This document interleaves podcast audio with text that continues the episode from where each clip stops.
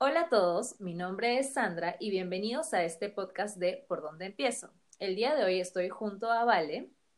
Hola a todos, ¿cómo están? Y les vamos a hablar sobre un tema un tanto controversial. ¿Es el papel una mejor opción al plástico? A ver, si tú tienes una empresa, así sea un microemprendimiento, y tuvieses que elegir un material para entregar tu producto, sea el producto que sea, ¿qué elegirías? ¿Una bolsa de papel o una bolsa de plástico? Si eres alguien que tiene cierta conciencia sobre los problemas medioambientales que nos rodean, lo más probable es que elijas una bolsa de papel frente a una de plástico. Pero la respuesta no es tan fácil como creemos y es por esto que queremos dedicarle todo este podcast a responderla. Tal cual, vale. Incluso cuando vemos materiales de color marrón, beige o hueso, automáticamente pensamos que es algo positivo y amigable con el ambiente. Y esto solamente por el color que tiene ese material. De hecho, nosotras también pensamos de esta manera.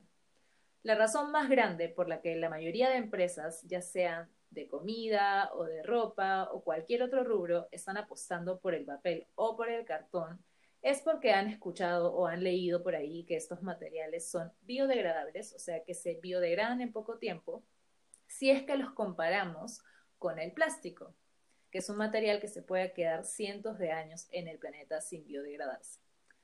Además, hemos visto miles de fotos de animales como peces, tortugas, eh, que se ven atrapados en plásticos o muertos por su consumo.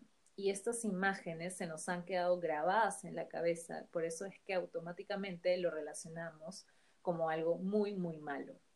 Ajá. Lo que dices, San, es verdad. La respuesta a la pregunta de este podcast es probable que lo sorprenda bastante ya que en su momento también nos sorprendió mucho a nosotras. Y es que una bolsa de papel es peor que una bolsa de plástico. Y para nosotras poder haber llegado a esta, a esta respuesta, hemos tenido que analizar todo el ciclo de vida de cada uno de estos materiales todo lo que producimos en el planeta pasa por una serie de etapas que van desde la extracción de materia prima, la producción, el transporte, el packaging y otros aspectos hasta que llegan al final de su vida útil.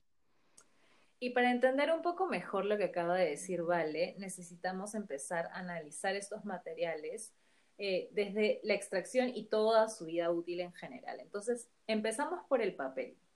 El papel es un orgánico y biodegradable. Sí. Pero el hecho que sea biodegradable es solamente una característica de ese material. No es una garantía de que sea menos nocivo en todo su ciclo de vida. En el caso de la bolsa de papel hay que tener en cuenta la huella enorme que se origina en su producción, lo cual requiere extraer materia prima, como lo son árboles, también se deben llevar a cabo procesos industriales que generan vertimientos y emisiones tóxicas. Se requiere también muchísima agua, energía, mano de obra, transporte y todo para un producto que igual es desechable. Incluso, según una investigación realizada en la Asamblea de Irlanda en el 2011, nos dice que para producir una bolsa de papel se requiere cuatro veces más energía que para producir una bolsa de plástico y 20 veces más agua. Y por el otro lado está la bolsa de plástico. Si bien el plástico es un material que también tiene un impacto en su producción, donde realmente se encuentra su huella ambiental negativa es en el desecho, o sea, a la hora que la botamos, ya que si esta no es reciclada, y en muchos casos no se puede reciclar, esta va a permanecer cientos de cientos de años sin biodegradarse y contaminando nuestro planeta, ya sea la Tierra, el océano o otro ecosistema.